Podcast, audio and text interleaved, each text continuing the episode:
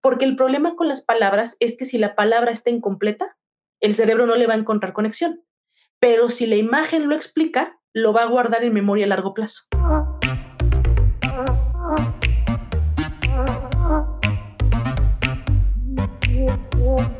Acércate a las finanzas de manera simple y consciente para que tomes el control y disfrutes tu vida con intencionalidad. Soy Julio Cañas y esto es Despierta tus finanzas podcast. Un espacio con reflexiones, conceptos y tendencias para impulsar tu bienestar financiero en tus propios términos.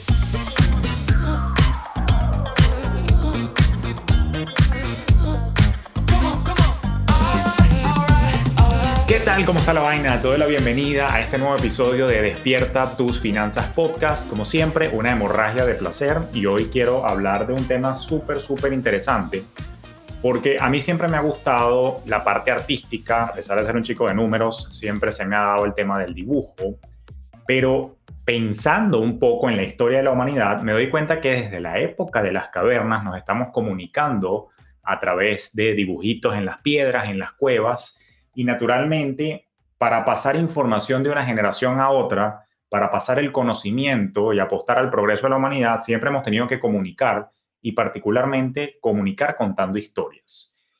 Y el comunicar contando historias, y particularmente si lo hacemos de manera visual, es una habilidad que creo que en el siglo XXI todos deberíamos desarrollar porque tiene múltiples beneficios. Y vamos a empezar, porque estamos en Despierta tus Finanzas Podcast, hablando que una mejor comunicación, una mejor colaboración y darnos a entender de manera más efectiva, pues tiene mucha incidencia en nuestro desempeño financiero. Si estás trabajando, por ejemplo, en la ruta corporativa, pues te permite comunicarte y colaborar mejor con tus compañeros de trabajo, lo cual quizás se traduce en mejores oportunidades de networking dentro de la empresa y probablemente hasta un ascenso, lo que implica un incremento de salario. Y si estás en la ruta emprendedora, pues seguramente lo que puede estar ocurriendo es que puedes comunicar mejor tu propuesta, valor, los productos y servicios, las soluciones que quieres traer al mercado, sin dejar por fuera, por supuesto, la comunicación interna con tu equipo que les permita a todos materializar una visión. Recientemente me aventuré a aprender un poco más de este fascinante mundo y conseguí, porque dicen que cuando el alumno está listo, la maestra aparece y por supuesto Dios puso en mi camino a una nueva mentora en el área de Visual Storytelling. Y a que te quiero presentar hoy es nada más y nada menos que a mi mentora en esta área. Vamos a darle la bienvenida a mi querida Ari Álvarez. Ari, ¿cómo estás? Bienvenida a Despierta tus Finanzas Podcast. Qué felicidad tenerte por acá. Hola, ¿qué tal, Julio? Muchas gracias por haberme invitado y muchas gracias a todos los que nos están escuchando también. No, no, no, un placer. Bueno, para que vayas conociendo que nos estás escuchando y si nos estás viendo por YouTube, para que vayas conociendo a Ari. Ari es experta en los asuntos de visual thinking, también en sketch notes, en todo lo que es visual storytelling, que ya te vamos a explicar un poquito de qué es eso y de qué va todo esto. Pero lo interesante es que ella me ha enseñado a mí y a personas queridas que conozco en mi círculo estrategias para ser un poco más visual al momento de comunicar ideas. Y precisamente se ha dedicado por largo tiempo a ayudarnos a entender, contar historias de manera visual, por tanto entrena hoy por hoy a individuos, equipos y empresas en esta parte de pensamiento visual, comunicación, para mejorar la colaboración y por supuesto la comunicación de ideas. Ahora, Ari, te tengo una pregunta. ¿Cómo caíste en este mundo? O sea, ¿cuál es tu background? ¿Cómo llegaste a ser la Ari Álvarez que eres hoy en día? Cuéntanos un poco de tu historia profesional. Pues mira, es muy, muy curioso porque yo pensaba que en un principio era como algo muy exclusivo de ciertos perfiles, ¿no? Yo soy diseñadora industrial de formación y siempre me he inclinado por toda la parte artística, estética, de dibujo. Siempre he dibujado de, de toda mi vida, desde que tengo uso de razón, he dibujado. Me gustaba la parte de dibujar, el concepto de que se le llama bien, ¿no? Hay, hay gente que dice, yo dibujo bien, yo dibujo mal. ¿no? Esa parte del dibujar bien, que todavía no la entendí hasta después, eh, pues era algo que yo también perseguía. Estuve considerando en algún momento estudiar arte y finalmente me fui por el diseño industrial, pero tengo también una característica muy, muy particular que creo que no te he comentado. Este, yo no tengo olfato, así nací, tuve una, un problema en las vías respiratorias cuando estaba naciendo y nunca he formado esa, esa percepción, entonces algo extra se tenía que desarrollar. Y en mi caso se desarrolló la parte más visual, o sea, soy un poco más visual, pero además en términos de color veo más colores que otras personas, veo un rango más amplio. Esto probado, y además me enteré cuando estaba estudiando la maestría hace unos 15 años más o menos, que mi ojo se detenía en un rango de color donde la mayoría de la gente no se detenía. Y así es como nos dimos cuenta que, que, yo tengo más, más rango de, de visión de color, ¿no?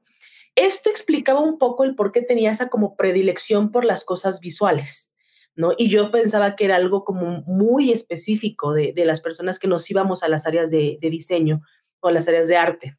Entonces, toda mi vida he hecho lo que ahorita se llaman notas visuales o sketch notes, siempre lo he hecho, pero como te digo, pues yo pensaba que era algo exclusivo de, de esos perfiles, ¿no? Cuando yo empiezo a estudiar la maestría, después de que mientras estuve trabajando durante mucho tiempo en diseño interiores, que fue mi especialidad eh, principal hace más de 20 años, este, yo hacía pequeñas viñetas, diseñaba los interiores así en chiquito, ponía qué tipo de colores, qué tipo de texturas, a qué tendencia pertenecían y así los iba generando cuando yo trabajaba eh, en estas áreas. Y cuando empiezo a estudiar la maestría, pues parte del, del desarrollar tanto la investigación como como mis propias clases, pues también las empezaba a hacer con estas viñetas. Y muchos de nosotros lo hacíamos así, pero la, coincidía una vez más que todos los que estudiábamos la maestría éramos diseñadores, ¿no?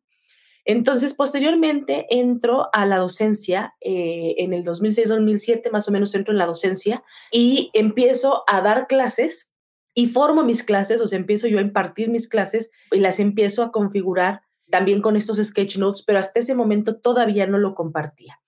De pronto, de la nada, me cae un libro que se llama Sketch Notes de Mike Rowdy, en donde me explica este libro que en realidad esto tiene un nombre, ¿no? Tiene un nombre primero lo que yo hacía y además el tipo de pensamiento y eso es un pensamiento visual. Y como, como empiezo a darle nombre y además me empiezo a enterar que no es solamente de diseñadores, sino en general de cualquier persona que tenga vista, empiezo a investigar y empiezo a hacer yo mis propias pruebas, ahora sí ya dentro de la docencia. Y entonces, en grupos que yo tenía eh, de la misma materia, que tenía a veces dos o tres grupos iguales, lo que hacían mis pruebas. A uno de ellos les ponía la presentación normal que, generalmente hacíamos como profesores y a otros les, les explicaba con estos dibujos en el pizarrón, posteriormente en, en, una, en una tablet compartiendo con el iPad en un cañón, es como les explicaba la clase. Y yo me daba cuenta que quienes aprendían en la forma en la que yo les daba eh, la clase con dibujos, digamos, en contraposición con a los que yo les daba la clase en presentación, les iba mucho mejor en, los exámenes a los primeros que a los segundos. Y entonces me empecé a dar cuenta que sí era algo mucho más específico y con además con prueba, ¿no? De que, de que se podía obtener mejores resultados. Y de eso en realidad yo estuve en la docencia de tiempo completo casi 13 años. Y esos 13 años es que estuve haciendo estas pruebas e informándome y ya ahora sí con conciencia de qué es el pensamiento visual, buscando aplicarlo en todo lo que, en lo que yo podía, ¿no? Entonces, en la misma línea, eh, evidentemente, de ser yo diseñadora de interiores, o sea, de, convertirme en diseñadora de interiores en la especialidad, empiezo a meterme a todo lo que es metodologías de diseño, ¿no? Muchas metodologías de diseño, diseño de servicios, diseño de experiencias, UX design, diseño central del usuario, design thinking, pero ya como formación, como especialidad dentro de la, de la este, docencia. Y ahí es donde yo empiezo a integrar el pensamiento visual en todas estas metodologías. Entonces, un poquito a grandes rasgos, esa es la, forma en la que caigo en esta, pues en esta área, ¿no? No, no, qué bonito y me parece súper simpática tu trayectoria. Bueno, además que compartimos la pasión por la docencia, porque sé que das clases de estos también. Y me parece súper interesante todo lo que planteas. Yo siempre, si te soy sincero, nunca lo he verificado ni siquiera sé cuál es la fuente, pero más de una vez he leído que 65% de la población es visual, o, aprende, mejor dicho, de manera visual. Creo que era algo así como, si no me equivoco, 25% son auditivos, el 10% kinestésico, no me creas mucho lo otro, pero lo que sí se me ha quedado grabado es lo del 65%.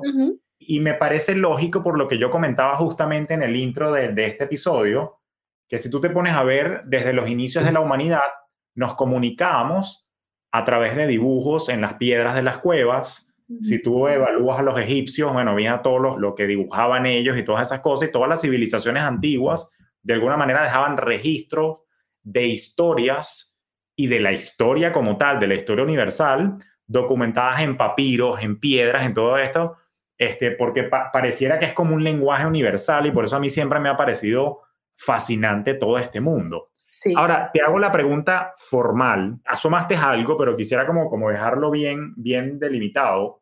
¿Qué es el visual thinking en sí y cómo funciona? Ok.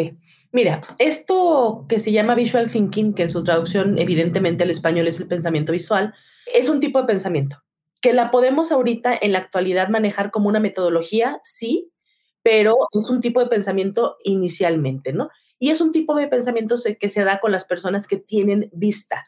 Eso es algo muy importante porque a veces no se entiende del, todo y, y, no queremos también el, el decirle a la gente, oye, pues hay ciertas personas que no tienen visión. Pues sí, esto es cierto, pero por el mínimo de visión que tengas, o sea, el mínimo, mientras haya un sentido de la visión, se da el pensamiento visual. Estos porcentajes que tú hablas son los porcentajes eh, reales, más menos algunos puntos. Esto evidentemente hay mucha gente que, que dice alrededor de esto, pero son porcentajes que se da en un 20%. Y yo te explico en cuál. El 80% de la visión de la percepción humana es visual. El 80%. Eso significa que todas las personas que tienen vista, el principal sentido que nos va a, o que va a buscar o que nos va a permitir conocer nuestro entorno es el visual, el 80%. Y el otro 20% entran los diferentes sentidos. Ese 20% es donde el 65% son visuales. El otro 15-16% son auditivos. El otro, me parece que 2-3% es kinestésico. Y así le va bajando, ¿no? Pero estamos hablando de que la mayoría de la gente que pueda ver su entorno es visual. Esto no significa que pueda comunicar de manera visual. ¿no? Esto solamente significa que su comprensión, que su percepción es más visual. Y por esas razones que nos gustan más los videos, el cine y demás. Ahora, no es exclusivo de lo que vemos en los ojos. Evidentemente, vemos, construimos y, por ejemplo, cuando leemos un libro, nuestra imaginación se, se empieza a activar y entonces empiezas a crear escenarios en tu mente. Eso también es pensamiento visual. Entonces, el pensamiento visual es todo aquello que se da precisamente entrando por los ojos y que su procesamiento en el cerebro se da justamente en donde se procesa todos los elementos visuales y cómo lo convertimos, porque incluso hay un porcentaje muy pequeñito, pero por ejemplo, que tú le dices a una persona una palabra o un nombre y ese nombre lo traduce a un color, ¿no? Y te dice, ay, pues mira, tú, eh, o sea, tu nombre es como un color amarillo o tu nombre es como un color verde, también hay esas personas que también es una percepción visual, pero el porcentaje de esas personas es muy, muy, muy bajito a nivel mundial, ¿no? Entonces, en realidad el pensamiento visual es justamente eso, ¿no? Es un tipo de pensamiento que se da y que se da en cuanto el procesamiento de la información que recibimos se da por medio de los ojos. No importa que seas daltónico, ¿eh? por cierto. Esto no tiene que ver con colores, tiene que ver con formas. Ah, qué importante esa aclaratoria. No tiene que ver con colores, tiene que ver con formas. Ok, interesante eso, porque más o menos va de la mano. Creo que ya me contestas algo que te quería preguntar, pero te voy a hacer la pregunta un poco más global. O sea, el pensamiento visual de por sí es una habilidad que todos tenemos, es algo innato. Y a la vez te pregunto, o sea, es algo que se puede desarrollar un poco más, todos los pueden aprender. O sea, es un tema de que hay quienes no tienen propensión a desarrollar este tipo de pensamiento. ¿Cómo funciona la habilidad per se? Mira, todos aquellos que tengan visión pueden desarrollar una comunicación visual. Todos van a poder percibir de manera visual y todos van a poder comprender eh, relativamente fácil lo que sea que les venga de manera visual. Comunicar visualmente es una habilidad que se aprende, que si es de manera natural en el ser humano, hay quien tiene más predisposición a ella, pero que nuestra educación a nivel mundial ha impedido que se desarrolle. Entonces, sí se puede desarrollar esta habilidad, pero de comunicación, de que nosotros podamos comunicarle al mundo, ¿no? Cuando yo te digo, por ejemplo, de que es un tema de formas y no de colores, que evidentemente el color es parte de la comunicación visual, pero cuando nosotros empezamos em, justamente a ver estas, estos registros de, estos dibujos en las cuevas, en donde se cuentan las historias del ser humano, de los inicios del, ser humano cazando, este, eh, comiendo, que domesticas a los animales, todo ese proceso está registrado en, las cuevas y en muchas pinturas rupestres que muestran justamente esta primer comunicación que el ser humano tiene. La comunicación que nosotros tenemos es una comunicación que primero que nada se da con dos ojos. Esto significa, tienes que dar una perspectiva. Los dos ojos es lo que hace que tú sepas que algo está más cercano a ti y más lejano a ti. Nosotros escaneamos en la naturaleza y escaneamos muy rápido. Por eso es que muchas veces el leer, por ejemplo, no nos gusta, porque no estamos hechos para leer, estamos hechos para escanear. Entonces, tú escaneas rápidamente, si entras, por ejemplo, a un cuarto, como por ejemplo el, que yo tengo aquí, que es un, es un cuarto blanco, mis ojos en cuanto entran a este cuarto van a escanear por puntos negros. ¿Eso qué significa? Que estoy buscando puntos de miedo o de situaciones potencialmente peligrosas, por ejemplo, animales, bichos. Eso es lo que hacemos, ¿no? En, la naturaleza, eh, todas las cosas que son negras o oscuras, generalmente eran cosas que nos atacaban. Entonces siempre buscamos esa, esa información y por eso escaneamos esos lugares rápidamente. Entonces el primer procesamiento visual que se da es un scan de la información. Y ya lo siguiente es justamente adecuarnos con los colores, ¿no? Entonces, por esa razón es que estamos predestinados para poder aprender de manera visual, pero definitivamente nuestro entorno ha hecho que nosotros este, no, no lo desarrollemos realmente eh, después de que estamos nosotros en, pasando el kinder, por ejemplo. Ya no lo estamos desarrollando. Esa es justamente mi siguiente pregunta. Qué interesante que cierras con eso, porque eso es lo que te quería preguntar. O sea, ¿qué pasa, qué has observado, qué has visto, que ocurre hasta el kinder y que después no? O sea, ¿qué pasa en el camino que se pierde esa habilidad de, dibujar, de hacer sketches? ¿Qué ocurre? ¿Qué, has visto tú como, como docente y cuál es el problema que estamos teniendo en el sistema? Pues mira, se está teniendo el problema de que se, se está privilegiando la educación más eh, cívica, por ejemplo, en el caso de donde yo vivo, en México, se privilegia la educación cívica, que no está mal, evidentemente, se privilegia la educación científica, que de la misma manera no está mal, pero no se debería de, de dar prioridad, se debería de hacer en simultáneo, ¿no? Este, pero finalmente se privilegian. Entonces, se cree que es mucho más eh, privilegiado el hecho de que tú sepas matemáticas, física, química, biología, que por ejemplo artes. Entonces, eso en muchos países lo que ha, lo que ha hecho es que en las escuelas se enseñe y se, y den muchas más horas a estas materias que, por ejemplo, algunas que tengan que ver con el arte. Entonces, hay un estudio que ahorita no recuerdo de quién es, pero luego lo buscamos y lo compartimos, que decían, si tú vas a un kinder y le preguntas a los niños en primero, segundo, tercero de kinder, que es el caso de, de, México, que tenemos esos tres grados, antes serían como cuatro, cinco y seis años más o menos. Si tú le preguntas a los niños si saben este, dibujar y si saben escribir, el 100% de los niños te va a decir que saben dibujar. Y uno que otro te va a decir que sabe escribir o leer. Te va a decir tal vez unos dos, tres niños de unos 30, por ejemplo, ¿no? Que es un porcentaje bajo porque apenas están empezando a leer y a escribir, apenas se los van a enseñar. Si tú regresas con ese mismo grupo de niños, no otro grupo, sino con ese mismo grupo de niños, seis años después, en cuarto, quinto o sexto de primaria, y haces la misma pregunta, ¿quiénes de aquí saben dibujar y quiénes saben escribir? Van a levantar la mano al dibujar unos cuantos y a escribir todos ahí se invierte. Entonces, y la pregunta es, ¿qué sucede? ¿Pierden la habilidad o qué pasa? No, lo que resulta es que no pierden la habilidad, lo que empiezan a aprender son juicios. La gente les dice, ay, eso no está bonito o eso está feo, o no reciben una, una información eh, satisfactoria, ¿no? Por ejemplo, si yo estoy dibujando y mi compañero está dibujando y el maestro llega y le dice, ay, qué hermoso dibujo, y conmigo llega y me dice, ay, muy, vas muy bien, yo no estoy recibiendo la misma retroalimentación que el de al lado. Entonces me queda a mí también esa parte de, bueno, pues igual y no lo hice bien, y entonces empiezo a ocultarlo. Y lo que sucede es que el entorno fomenta que empecemos a enjuiciar lo que nosotros estamos dibujando y a meter estos conceptos del famoso buen dibujo y mal dibujo como sinónimos de dibujo realista. Si tú no dibujas de manera realista, entonces estás dibujando mal, lo cual hubiera matado a Picasso. que te ponía la nariz aquí en, la frente. Exactamente, exactamente. Entonces, la realidad es que el tema de dibujar es una representación de la realidad como la queremos representar.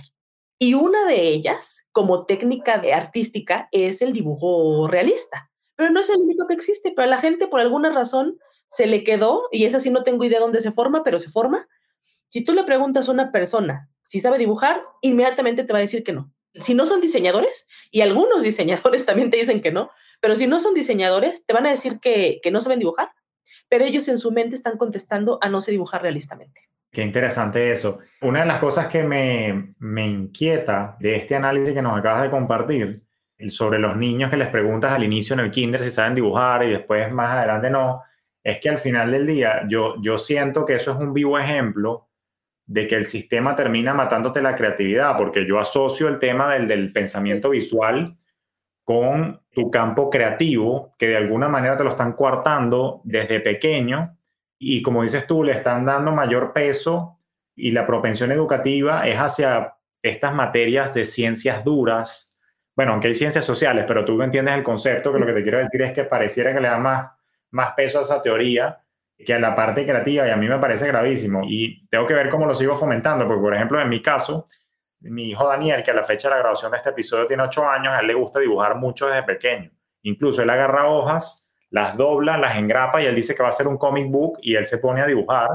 Y de hecho en la pizarra táctil que tengo aquí donde yo doy, donde yo doy clases, también él a veces la aprende y se pone a dibujar cosas que ve y es muy habilidoso. Y yo digo, oye, yo no quiero que pierda eso porque me parece muy bonito y además que hoy como adulto que reconozco que es una habilidad tan valiosa, digo, oye, qué pena que los niños lo estén perdiendo.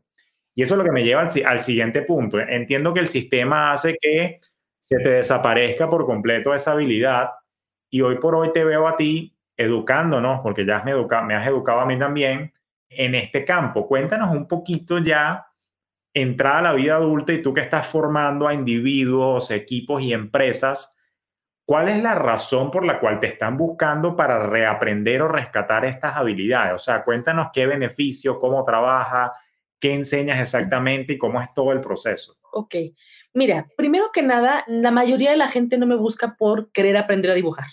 Eso, eso lo tienen muy claro y de hecho eso es algo que también aclaro, aclaro mucho, ¿no? En los años en los que yo estuve dando clases de tiempo completo en, este, en la carrera, yo di clases en la carrera de diseño industrial primero y desde hace un poco más de dos años en carreras de ingeniería, por ejemplo, ¿no? En donde enseño las metodologías creativas, que son digamos, uniones de, la, de las dos cosas, ¿no?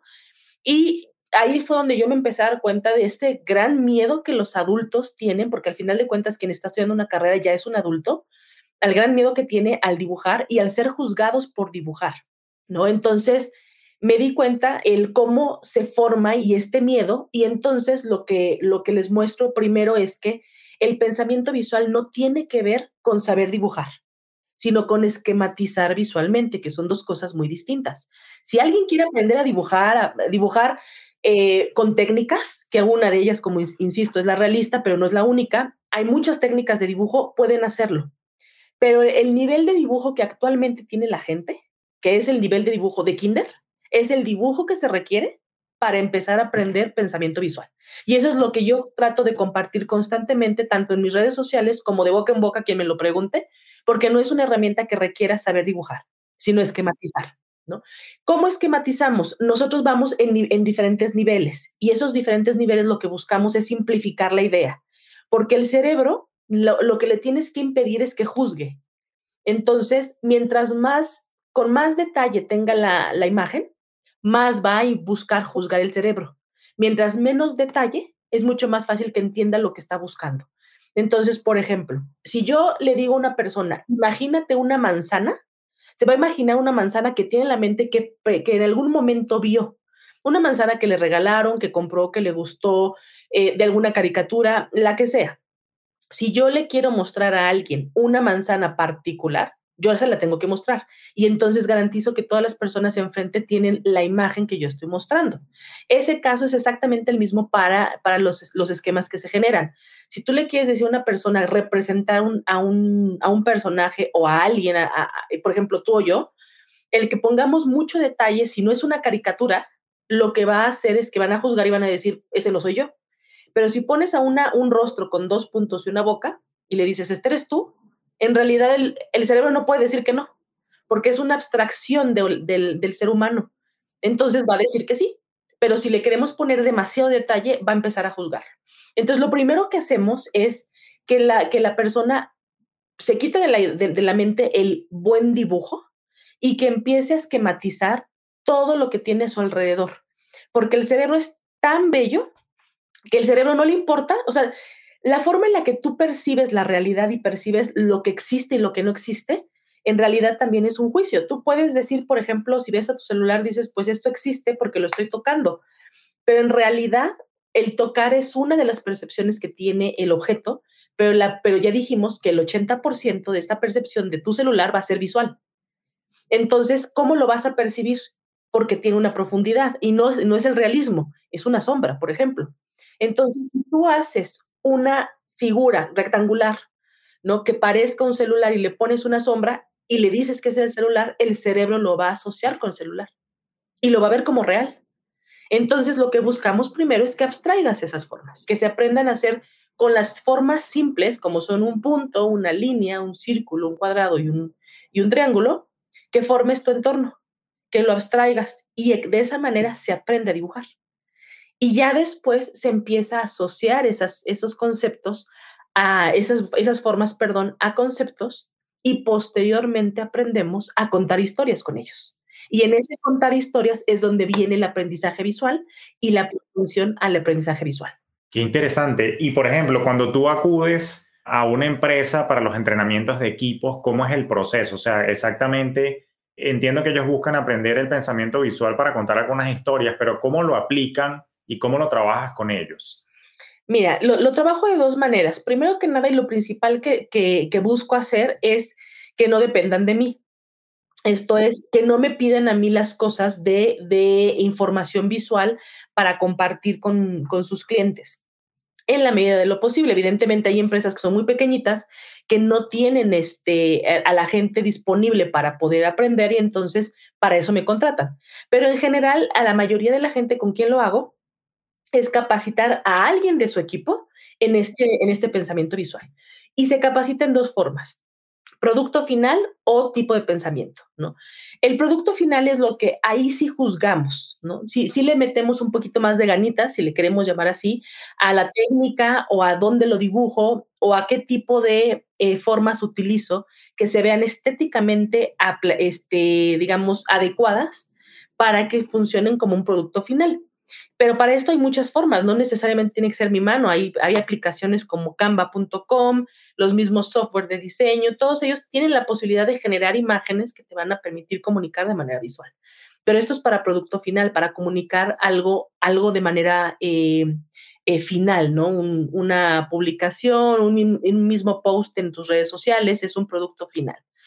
Pero lo más importante del pensamiento visual en realidad es que te permite pensar, te permite asociar ideas y recordar. Eso es utilizar el dibujo como eh, proceso de pensamiento. Y eso es lo principal que yo, que yo enseño en las empresas, más que el producto final, es el cómo enseñas a, estas, a estos equipos de trabajo a pensar visualmente. Y entonces, ¿esto en qué ayuda? Un ejemplo muy claro. Si tú le aprendes o le explicas a un equipo con cómo hacer este tipo de templates visuales que les permitan a ellos colaborar y comunicarse entre ellos, primero que nada estás ayudando a generar un, lenguaje en común entre áreas que normalmente no se comunican, como por ejemplo áreas de negocios, áreas eh, de finanzas, áreas de eh, mercadotecnia y áreas de ingeniería o programación. Estas áreas no se comunican, no tienen lenguajes similares y cada una de ellas cree que tiene la razón y la defiende. Entonces, explicarle al, otro es muy difícil porque se le explican con sus propias palabras.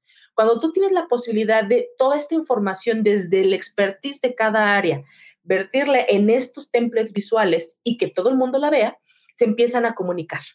Cuando ya logramos ese nivel de comunicación, lo que se hace, porque todas las empresas sí o sí necesitan planear. Eso es lo que hacen, digamos, en gran parte del, trabajo. Planeas para lograr objetivos. Planteas tu objetivo y luego buscas la serie de pasos que requieres tener para llegar a ese objetivo.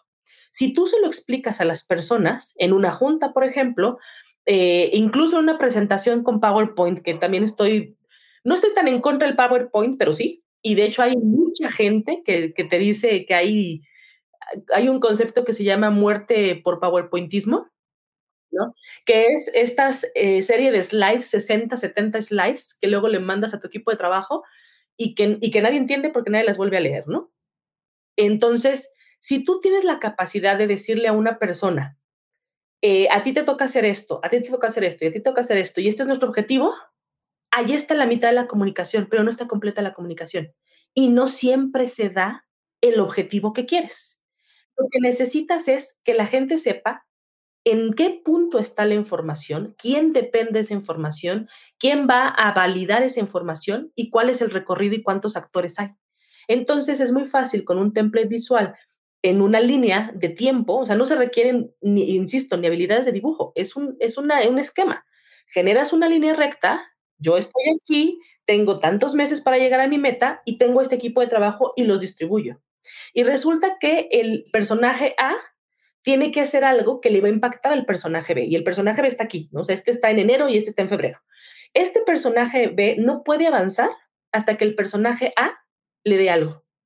Y ese personaje A ya puede ver, literalmente ver, su participación en el proceso cuando están puestos en una línea del tiempo con todas las actividades.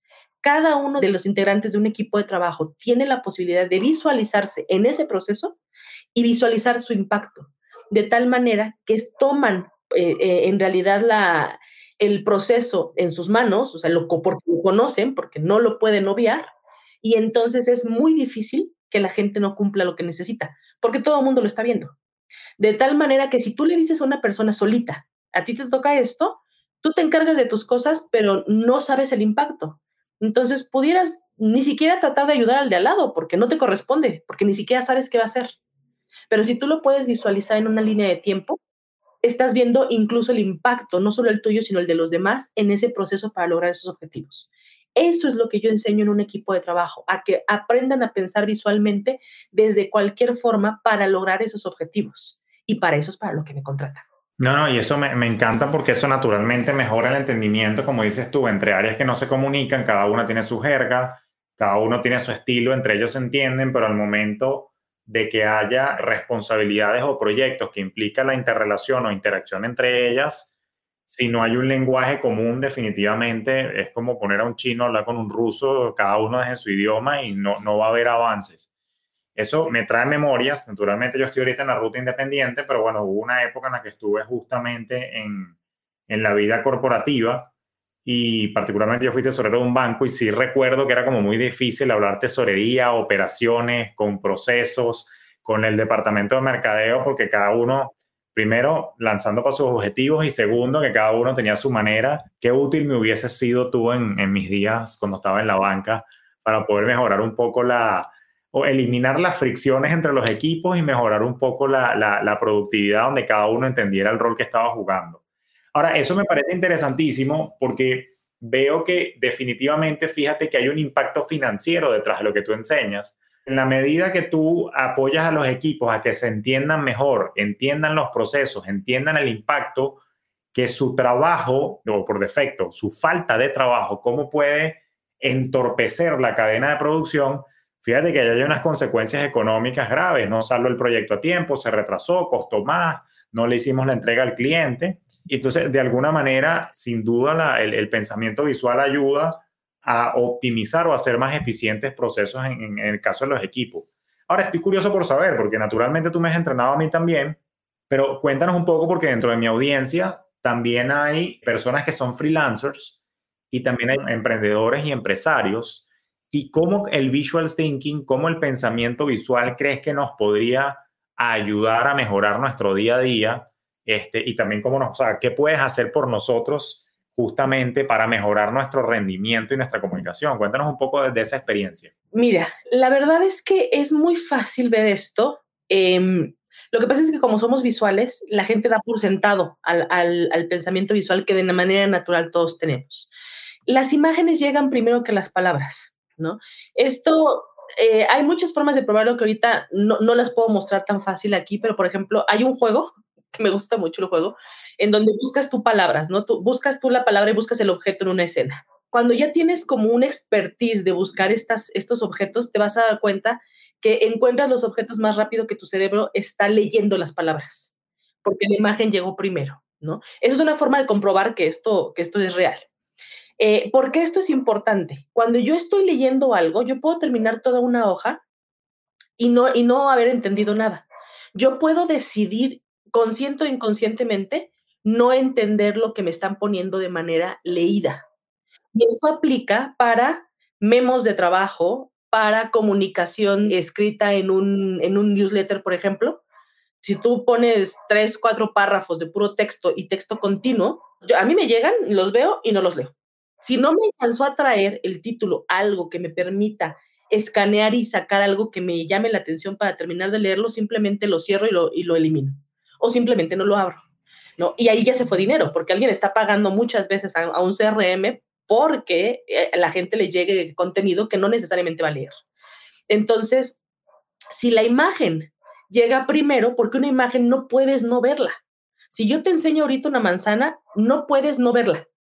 Puedes decidir hacer algo con esa información y tal vez no hacer nada con la información, pero no puedes decir que no la viste.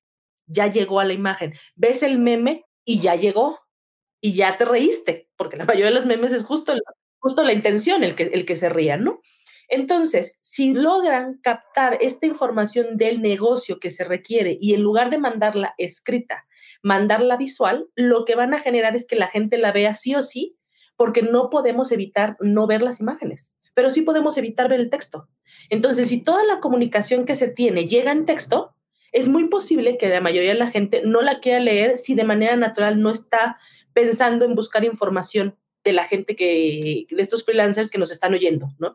Y porque hay muchísimos temas, o sea, hay, hay temas, por ejemplo, en tu caso, temas financieros, la gente los busca cuando tenemos ya un problema y por eso es que queremos arreglarlo. Pero cuando no tenemos un problema, pudiera ser que a mucha gente no le llame la atención informarse de temas de finanzas porque debe haber alguien que nos ayude para eso y, uno no sabe. Y, muchas veces los problemas llegan así. Pero sí es mucho más fácil decirle a la gente, a ver, no, sí te, sí te corresponde a ti. Y lo puedes hacer de esta manera y de manera visual le muestras una forma en la que puede comunicar rápidamente cómo, cómo impactan sus ingresos de manera mensual, por ejemplo, vas a captar la atención y va a decir, ah, ok, esto sí me sirve, lo puedo hacer y además no pudo no verlo porque ya se lo mostraron por, por una imagen, ¿no? Y eso va a aplicar para cualquier área, la que sea, va a quedar siempre una imagen que permita comunicar rápidamente lo que nosotros queremos comunicar de nuestros servicios a nuestros clientes. Entonces, de esta manera es como nos pueden funcionar, ¿no? Eh, digamos de manera rápida, porque hay muchos ejemplos también que te puedo poner, pero de manera rápida, este es el que te puedo explicar. Sí, no, interesante lo que dices, porque es verdad. Ahora, me quedé pensando cuando te escuché decir que, que naturalmente el cerebro está diseñado para procesar imágenes y no tanto palabras escritas. Y claro, ahora entiendo, eso me hizo clic con que, bueno, entiendo por qué a mucha gente se le hace pesado leer libros. Yo leo libros, a mí me gusta leer, pero no es una costumbre, no es un hábito que tienen las mayorías. Pero me, me pones a pensar, porque yo en mi calidad de asesor y educador financiero digo, oye, ¿cómo puedo levantar el interés de las personas en estos temas? Y bueno, definitivamente por eso te busqué, voy a tener que meterle un poco más de, de visual thinking y sketching pero estaba pensando que inclusive, aunque no me corresponde a mí porque no es mi experticia la pedagogía, yo me dedico a la educación de, la, de los adultos, que es andragogía, pero a nivel pedagógico, sin duda, yo creo que para niños y adolescentes definitivamente los libros de finanzas van a tener que tener un alto componente visual que les permita conectar, porque también el span de atención que tienen ellos este, es particular y, y definitivamente van a tener que tener ese componente visual para que puedan quedar las imágenes, porque si no, para nada, pero inclusive también, yo creo que en el caso de la educación adulta ya, ya me verás probablemente gracias a lo que me has enseñado, incorporando un poquito más de, visual. Bueno, de hecho, la noticia, bueno, creo que, creo, que, creo que te lo mostré, ya lo hice. Yo di ya una, grabé una clase que está publicada en el YouTube donde explico un poquito los procesos para monetizar lo que sabes y justamente utilicé la parte de las técnicas que tú me enseñaste y creé unos sketches para mostrar las ideas y me pareció una metodología mucho más simpático el PowerPoint o el Keynote, que es lo que yo utilizo, porque claro, con los dibujos y los diagramas y el flujo de cómo pasaba con flechas de una idea a la otra, me pareció súper, súper simpático, claro, trabajoso porque apenas estoy desarrollando la habilidad, pero sin lugar a dudas fue una experiencia grata que creo que lo voy a tratar de, de seguir replicando para, para otras de mis presentaciones. Oye, y tú has estado entonces naturalmente ayudando a, equipos, ya me dijiste un poco también del beneficio que, que tienen en líneas generales Ahora, cuéntanos un poquito, claro, yo lo sé ya porque ya he sido alumno tuyo, pero me gustaría que mi audiencia conozca también como que cuáles son esos primeros pasos que hay que dar O sea, para poder irse adentrando al mundo del pensamiento visual, del visual thinking, enséñanos lo que debemos saber y lo que debemos buscar como para por lo menos entender el mapa de navegación de este apasionante mundo del visual thinking para ver, bueno, más o menos estas son las cosas que deberías estar apuntando a aprender y bueno, y cualquier recurso que tengas a bien recomendarnos. Ok, mira, primero que nada, lo que quiero decir es, no estoy en contra de la, del, del texto ni de las palabras, eso que quede bien claro, es una habilidad extra, ¿no? El que tú leas libros, por ejemplo, te permite que la gente vuele y sueñe y se imagine cosas. Y si quieres eso, está perfecto, pero si no quieres que se imagine cosas que tú no estás diciendo, no puedes dejarlas solo por escrito, tienes que dejarlas de manera visual, ¿no? eso es exactamente, mostrarle lo que quieres que vea, porque si no, se va a imaginar cosas que tú no quieres que vea, que ese es el ejemplo de las palabras, entendemos cosas distintas. Eso es lo primero, que no están mal las palabras, que simplemente es algo extra que nos ayuda a comunicar de manera más puntual cosas muy específicas que queremos compartir, ¿no? Entendiendo eso, que, que no es algo que, está, que sustituye, sino que, que nos ayuda a, a, a mostrar mejor la información, es primero perderle el miedo y separar el concepto de el dibujar con el comunicar visualmente. ¿no? No, son, no son la misma cosa, eso es lo primero que se tiene que generar y que, por ejemplo, hay dos tipos de persona. Habrá gente que sí dibuja muy bien y habrá gente, habrá gente que piensa que no dibuja muy bien y en los dos casos se tienen que entrenar.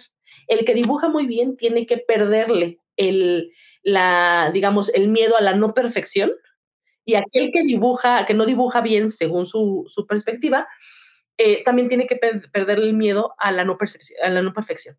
Entonces, ahí están en el mismo lugar. Una vez que se tiene la base de hay que aprender a generar estas formas simples, geométricas. Lo siguiente que, les diría es que empiecen a buscar información que tiene que ver con, con, pensamiento visual. Hay muchísima gente, hay muchísima gente que lo hace. Lo hace en, español, en inglés, en otros idiomas, hay muchísima gente. Cada vez hay más gente en español, pero sí les puedo decir que si, si pusiera un porcentaje, porque no tengo idea cuál es el porcentaje, pero más o menos digamos en asociación, puede haber un 80% en inglés, un 5% en alemán y el otro 15% en idiomas, en resto de idiomas. Y ahí está el español. El español predominando porque evidentemente el español es uno de los idiomas más hablados en el mundo. Entonces sí predominará eh, tal vez en un 8 o 9% el español, pero sí les tengo que decir que van a encontrar mucha más información en inglés que en español. Eso sí es cierto. Entonces, en español se puede encontrar a gente de diferentes países. En, en mi caso, por ejemplo, pues sí creo que soy de las pocas personas en México, evidentemente, que se dedica a enseñar a la gente y a, comunicar el qué es esto y cómo lo puedes eh, utilizar. Pero, por ejemplo, algunos libros que se pueden utilizar pues, puede ser eh, eh, Mike Rowdy es uno de ellos que enseña más sketch notes que pensamiento visual, que son cosas distintas. El sketch notes para mí es como el lenguaje del pensamiento visual, porque son estos dibujos que nos permiten comunicar sin necesidad de nada a mi alrededor, más que una pluma y un, y un papel. Y ya de manera digital, si ya tienes acceso pues a algo digital, pues sí, tus, elementos digitales. Pero si no, con una hoja de papel y, una, y un lápiz es suficiente para que empieces a comunicar visualmente. Entonces, él te enseña más en sketch notes o notas visuales, pero por ejemplo, otro es Dan Rome. Él es un... Y, y, él es buenísimo. Y él tiene seis libros, me parece, y está por sacar, o ya salió, un, un último que se llama Pop-Up Speech o Pop-Up algo, que el libro es, en físico sí pretende abrirse y que salten cosas, ¿no? Se saltan tarjetas que saltan, así. Exactamente, algo así es ese libro.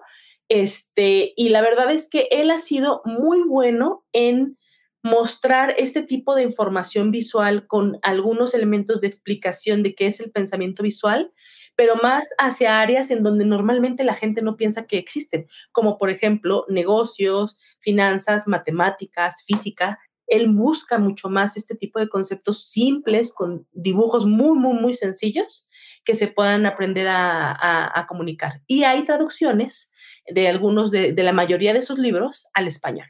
Hay uno que tengo aquí, bueno, yo, bueno, evidentemente porque vivo en Estados Unidos y todo lo que yo leo es en inglés, pero creo que si no me equivoco, estoy viendo que tengo uno aquí que se llama Show and Tell. Sí, Ese es de los últimos. Ajá, ese es uno de los. Creo que tengo otro por ahí, pero no estoy seguro si es de él. Uno que se llama Back of the Napkin o algo así. Es su primer libro. Ese, ajá. Tengo Back of the Napkin y Show and Tell, esos los tengo acá. La verdad es que sí, coincido contigo, son muy buenos esos libros. Y, y me parece que Show and Tell es, del, es el penúltimo libro. O sea, es algo que ya acaba de salir el, o está por salir en estos días. Este es el penúltimo libro y la verdad es que son muy buenos. Él es uno de los que más tiempo tiene mostrando eh, comunicación y pensamiento visual en este, en este entorno.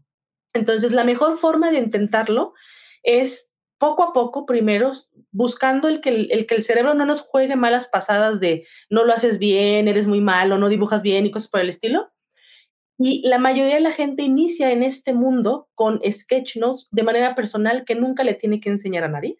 Y es una muy buena forma de pensar, es una muy buena forma de recordar si tienes un podcast, si tienes un video de YouTube que quieres recordar, si tienes eh, un programa de, de radio que quieres recordar, te sientas, le dedicas tiempo, eso es muy importante, es a veces nos creemos muy multitasking, pero no, el cerebro realmente no funciona así. Entonces le das el espacio, te sientas 5 o 10 minutos, te concentras en la gran idea. No es posible que nadie ni escriba ni dibuje al mismo ritmo de lo que una persona habla. Eso es muy importante, que no quieran capturar todo lo que oyen, sino que se concentren en lo más importante y lo que más les resuena. Información, hay millones de, tipos de información en, Internet. Vamos a encontrar lo que queramos, pero no es importante la información, es importante lo que aprendemos de la información y lo que, con lo que nos quedamos. Entonces, ¿qué es lo que resuena contigo en esa información, en ese podcast, en ese video que ves? Y eso lo escribes. Y una vez que lo escribes, que te concentras en la gran idea, buscas traducirlo a una imagen que te permita recordarlo. Porque el problema con las palabras es que si la palabra está incompleta, el cerebro no le va a encontrar conexión. Pero si la imagen lo explica, lo va a guardar en memoria a largo plazo. Y por eso es que la información visual se recuerda más fácilmente, porque el cerebro la, la deja en memoria a largo plazo y la información escrita o auditiva entra más fácilmente en memoria a corto plazo y no pasa a memoria a largo plazo. Ese es el problema. Entonces, lo que tienen que hacer es empezarse a entrenar en estos pequeños momentos para que le vean el beneficio. Y si ese beneficio se lo encuentran, entonces sí pueden empezar a entrenarse en más cosas para comunicar al resto del mundo y no solamente a nosotros mismos.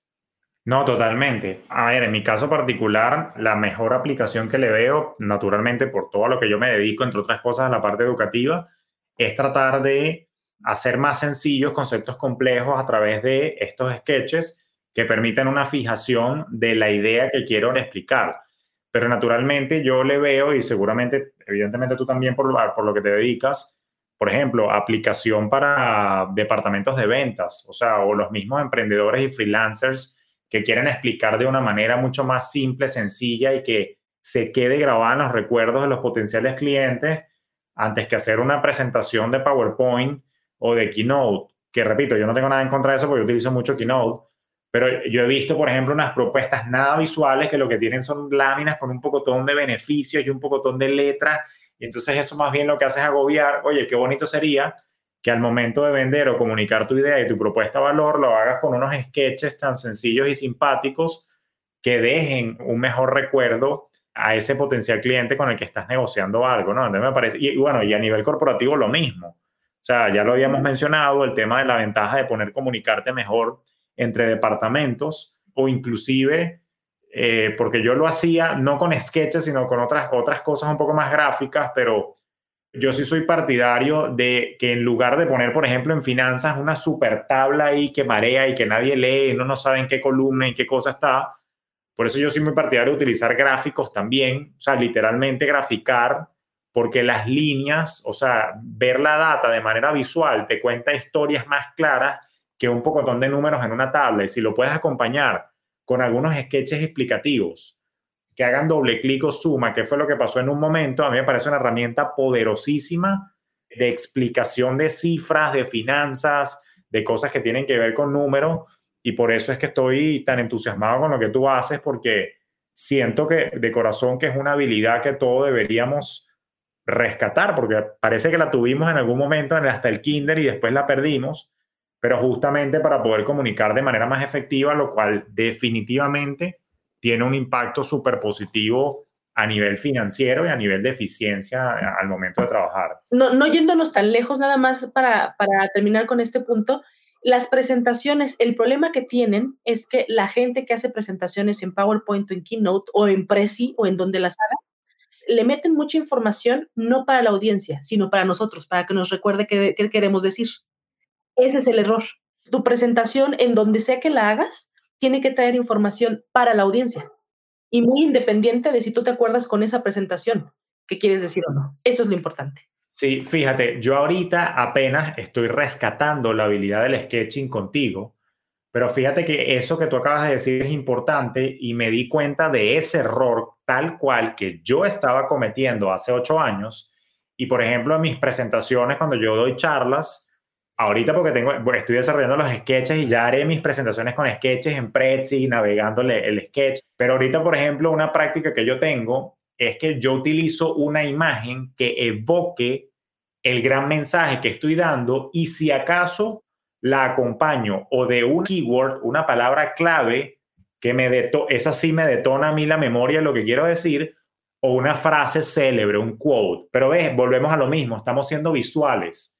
Entonces, por ejemplo, si yo voy a hablar de la programación mental financiera, la imagen que ponía era la imagen de un niñito como con un sombrero de estos de, ¿cómo se llama?, de papel aluminio y unos cables, entonces como que se ve que es programación infantil, no sé qué cosa, pero es importantísimo y yo ya validé, aunque eso no es un sketch, pero validé que cuando utilizaba ese tipo de imágenes se le quedaba más grabada a las personas, y sobre todo si son imágenes como polémicas que son fuera de lo común, o sea, no son esas imágenes típicas de, de banco de imágenes, aunque estas son de banco de imágenes, pero no, no son tradicionales, sino que son un poquito como edgy, como fuera de lo común, genera un impacto. Y, por ejemplo, repito, cuando di mi clase con los sketches, me di cuenta que el impacto fue totalmente distinto, la gente recordaba los dibujitos, las cositas, así que, y de repito, yo creo que el mundo tiene que entrenarse contigo y doy las gracias a que te descubrí en Clubhouse hace unos cuantos meses y bueno, mi mentora Vilma también había hecho varias cosas contigo y por eso me animé y bueno, gratamente estoy ahora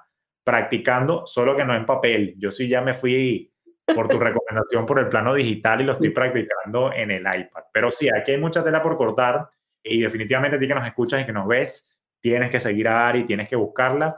Y cosa que te quería preguntar, Ari, ¿dónde te podemos encontrar? Cuéntanos de tus proyectos, qué estás haciendo, cómo te podemos contactar y cómo, cómo nos puedes servir y nos puedes ayudar para meternos en el mundo del pensamiento visual. Muy bien. Pues mira, mi red preferida, por obvio por lo que hago, pues es Instagram. Entonces ahí me pueden encontrar eh, mucho más fácil, ¿no? Estoy en Instagram, estoy en, en TikTok también ya está empezando, estoy en LinkedIn, de la misma manera como Visual Storytelling, ¿no? Que es una forma, algunos me dicen mal escrita de decir la metodología de Visual Storytelling, pero es un poco el juego de palabras que busqué, ¿no? Entonces sí me pueden encontrar ahí. Está también el sitio web visualstorytelling.com. Ahí también hay formularios en donde me pueden encontrar o incluso un botón en donde inmediatamente me marcan o me mandan un mensaje de WhatsApp y con lo que necesiten, ¿no? Normalmente lo que, lo que van a encontrar ahí y lo que hago en Instagram busco dar contenido de valor en el sentido de qué cosas puedes aplicar, eh, qué errores están cometiendo con el, con pensamiento visual. Sí promuevo mucho hacerlo en formato digital eh, porque es más sustentable, no necesariamente es más barato al principio, porque pues claro que tienes que invertir en una tablet y en un lápiz que a un cuaderno y papel. Pero el cuaderno y papel se lastiman, los olvidas, los pierden, se maltratan y eventualmente van a caer a la basura. Y la realidad es que ahorita muchas cosas que queremos hacer las queremos hacer para transmitirlas a otro lado. Es más rápido hacerlo de manera digital. Entonces van a encontrar mucho contenido digital.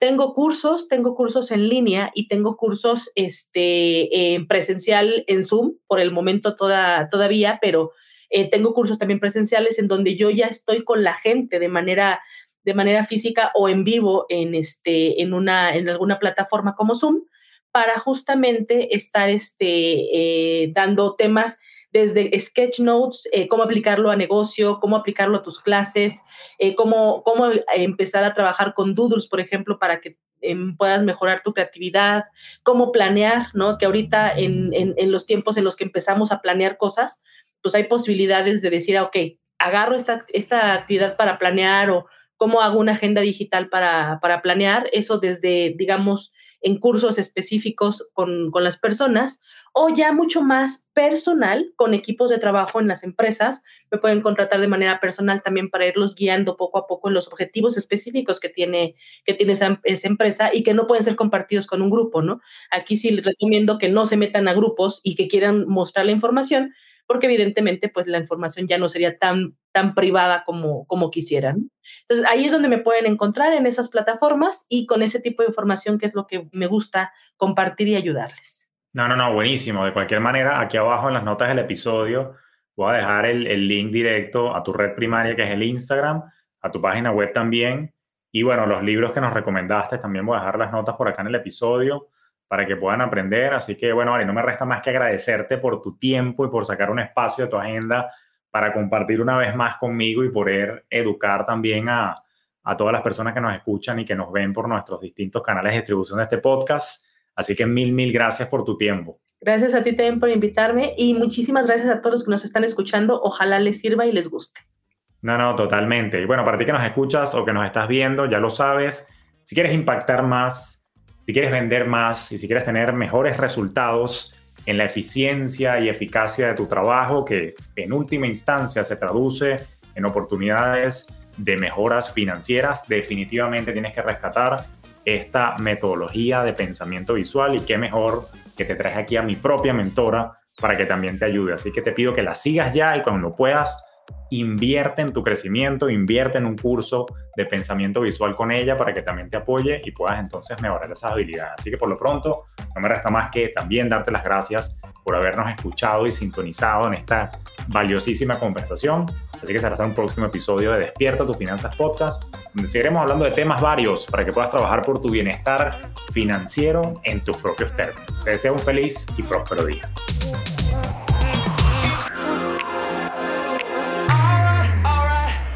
Esto fue Despierta tus finanzas podcast con Julio Cañas, un espacio presentado por Fintelhop para impulsar tu bienestar financiero en tus propios términos.